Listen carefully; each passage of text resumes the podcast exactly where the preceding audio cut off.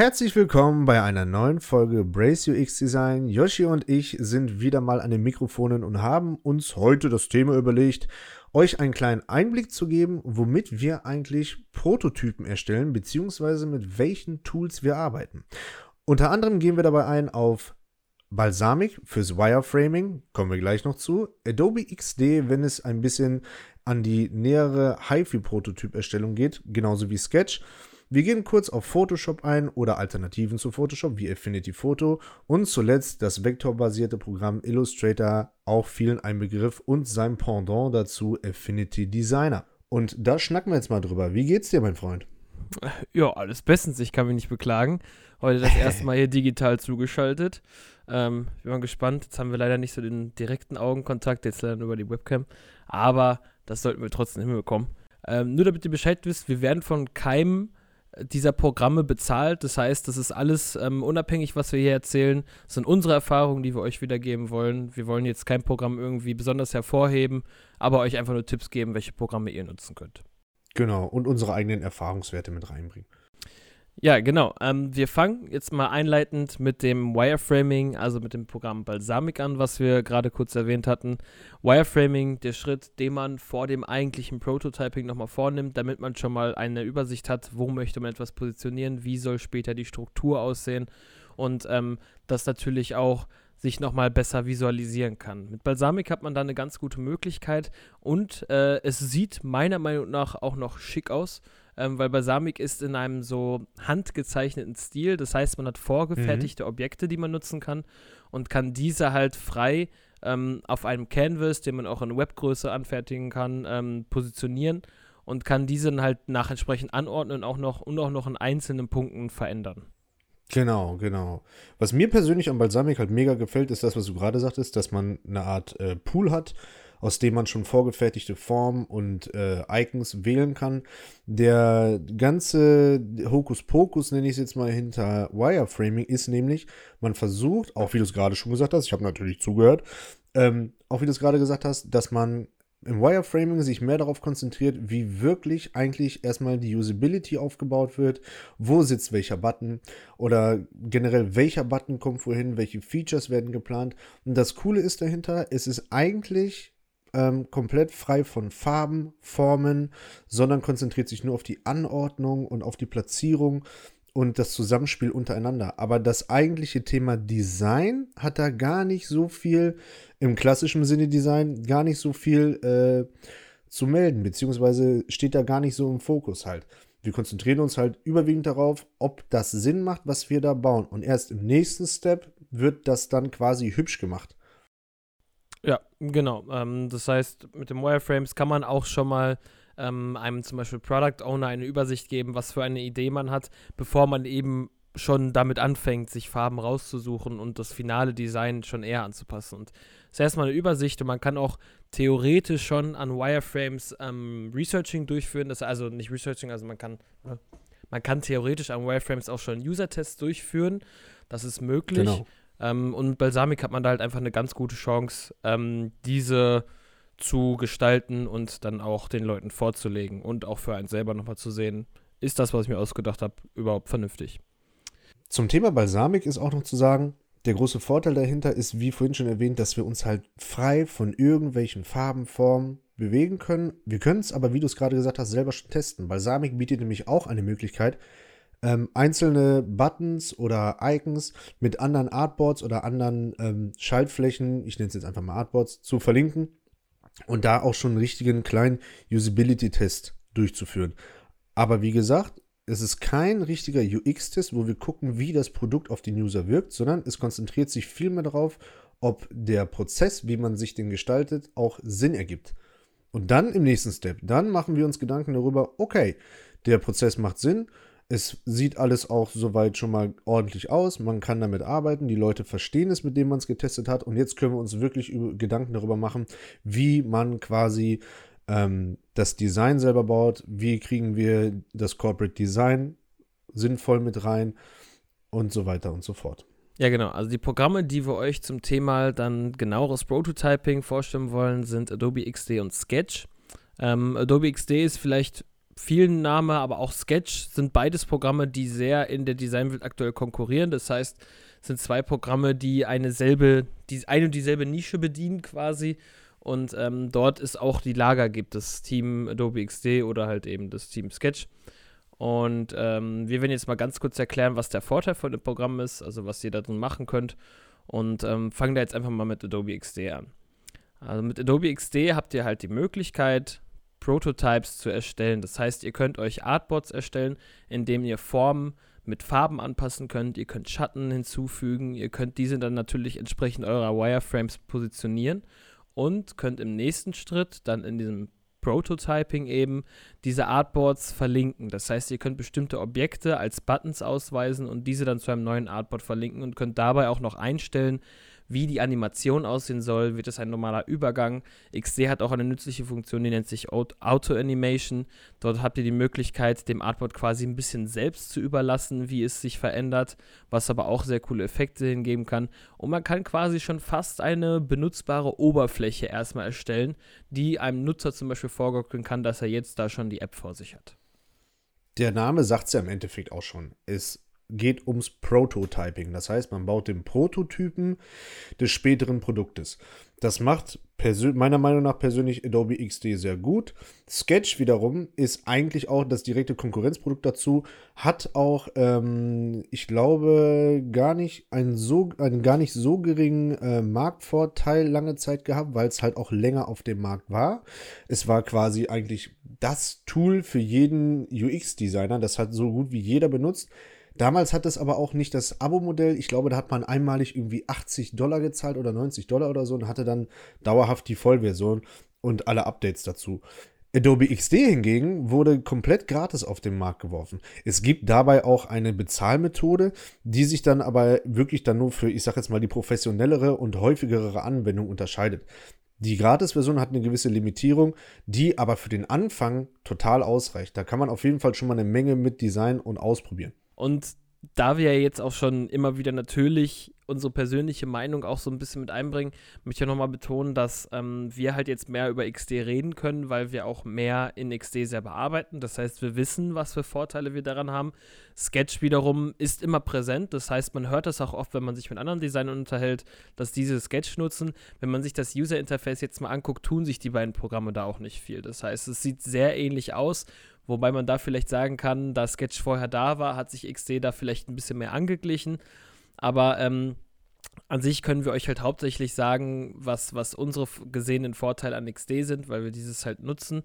Und ähm, was man auch noch sehr als Vorteil nehmen kann, ist, dass Adobe auf jeden Fall sehr ambitioniert auch daran ist, das Programm weiterzuentwickeln. Das heißt, es gibt ständig neue Updates, es gibt ständig neue Funktionen. Das ist eben ein agiles Projekt von Adobe, würde ich jetzt mal so sagen. Und ähm, es gibt dauerhaft Updates, die neue Funktionen reinbringen, wo wir beide dann auch immer so sind, so, ey Marian, hast du schon gehört, so jetzt gibt's Co-Editing, so, lass wir erstmal ausprobieren und dann wird das erstmal ausprobiert. Und das ist schon, ist schon ganz cool und ist natürlich auch ein schöner Support für die Nutzer und in gewisser Weise auch ein UX-Punkt, so, dass immer wieder neue Sachen geliefert werden, die aber auch von der Community gewünscht werden. Das heißt, es gibt ein offenes Forum, wo sich Leute Funktionen wünschen können und diese genau. auch upvoten können und darauf hört Adobe halt auch. Genau, also die machen es im Endeffekt kurioserweise nach dem typischen Schema Researching, ne? Erkenntnisse sammeln, Wünsche der User berücksichtigen und nach den Anforderungen und den Bedürfnissen der User bauen sie das Tool im Endeffekt weiter. Und das bei einem Tool, was sogar für eigentlich das Erstellen von einer gewissen User Experience gebaut wurde. Verrückt. Mindblowing. Wie kann man sowas nur machen, ey? Wie kann man Krass. sowas nur machen? Ein Tool, was zur Erstellung von der User Experience gedacht ist, hat sogar erstaunlicherweise eine super User Experience. Hat Sketch aber natürlich auch, muss man dazu sagen. Sketch wiederum hat, wie gesagt, den ähm, zeitlichen Vorsprung ist auch ein super Tool. Wir selber, wie du es gerade gesagt hast, können uns aber dann ein bisschen mehr nur auf Adobe XD beziehen, weil wir das halt überwiegend auch nutzen. Vorteil dahinter ist aber auch noch bei XD, wir haben die Cloud mit dabei. Das heißt, wir können, wenn wir im Tool selber sind und sagen wir jetzt mal, wir platzieren eine Grafik, ein äh, Bild von irgendetwas, können wir mit dem Rechtsklick zum Beispiel direkt auf andere Tools der Adobe Cloud zugreifen. Heißt, ich habe ein Bild, klicke das an und mit dem Rechtsklick darauf steht unten schon in der kleinen Menüleiste in Photoshop bearbeiten. Wähle ich das aus, öffnet sich Photoshop. Ich kann dann direkt im Photoshop das Bild bearbeiten, muss nur einmal kurz Command S drücken, auf Mac zumindest, oder halt generell einfach speichern. Und die Änderung, die ich im Photoshop vollzogen habe, ist direkt wieder in meinem Prototype, Prototype drin oder in meinem Prototypen wieder drin. Und äh, ich muss nicht extra quasi ein neues JPEG oder ein PNG exportieren und das dann wieder neu platzieren und reinziehen. Das macht halt schon einen riesen Vorteil.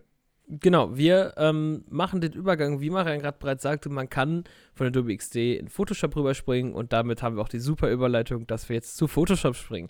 Wir sind nicht uh, nur gut in XD, im Prototyping, sondern auch noch Monster in Überleitungen. äh, genau, ja.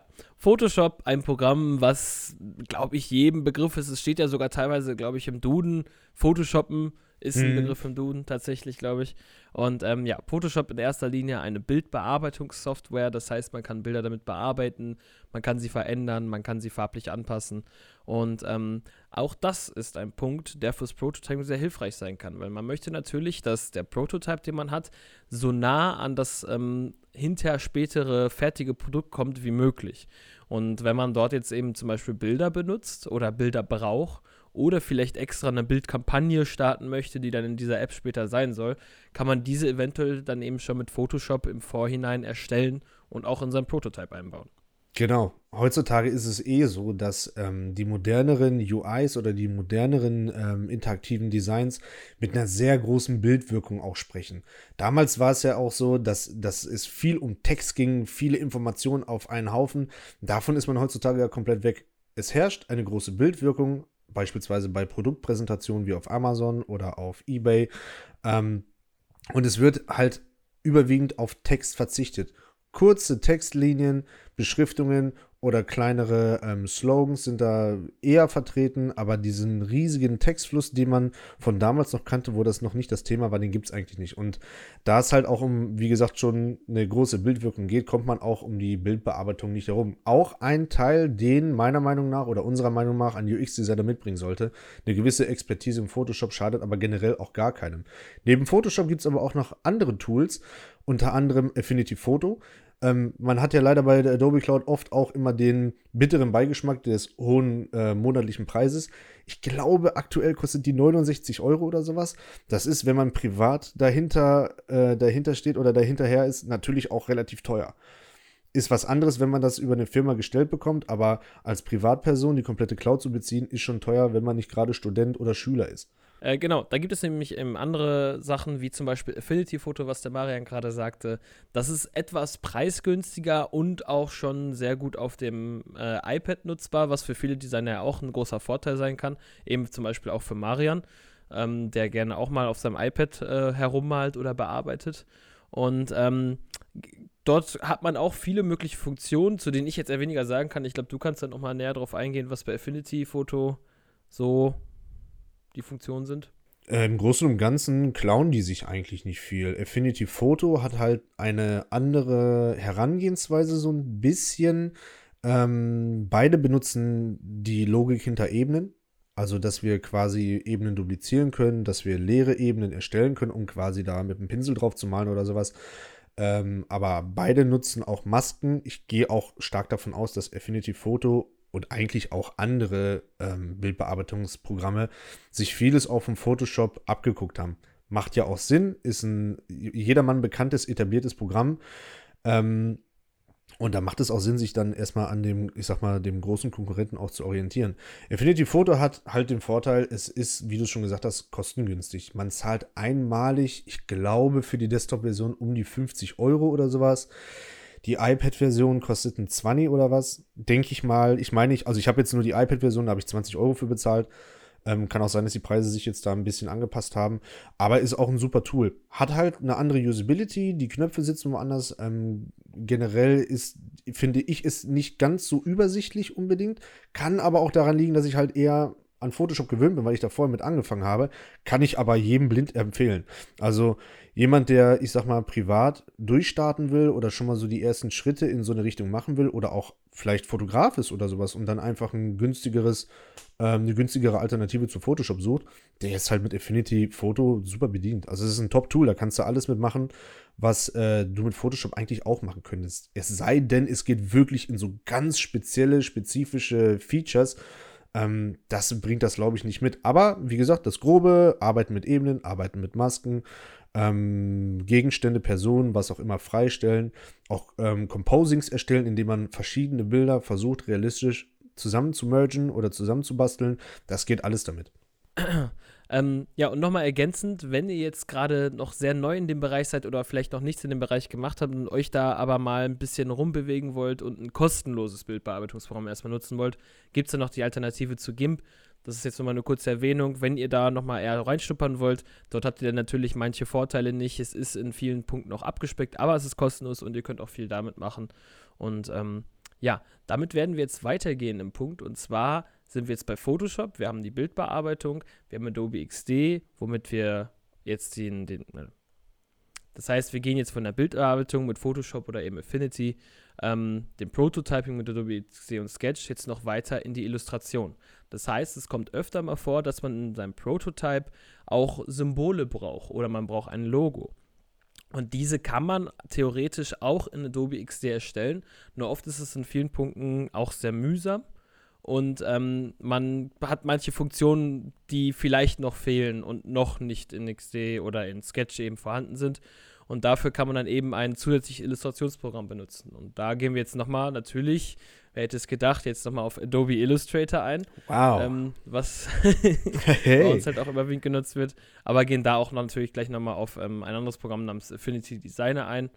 Und ähm, ja, was halt bei Illustrator der große Vorteil ist, ist, dass man verschiedenste Werkzeuge und auch Hilfen hat, die einem das Programm gibt, die einem die Möglichkeit geben, nochmal genauer Formen zu erstellen. Das heißt, bei XD ist es sehr simpel gehalten in so einem Prototyping-Programm. Man hat sehr simple Formen und in Illustrator hat man halt einfach die Möglichkeit, diese Formen noch komplexer zu gestalten und auch anzupassen.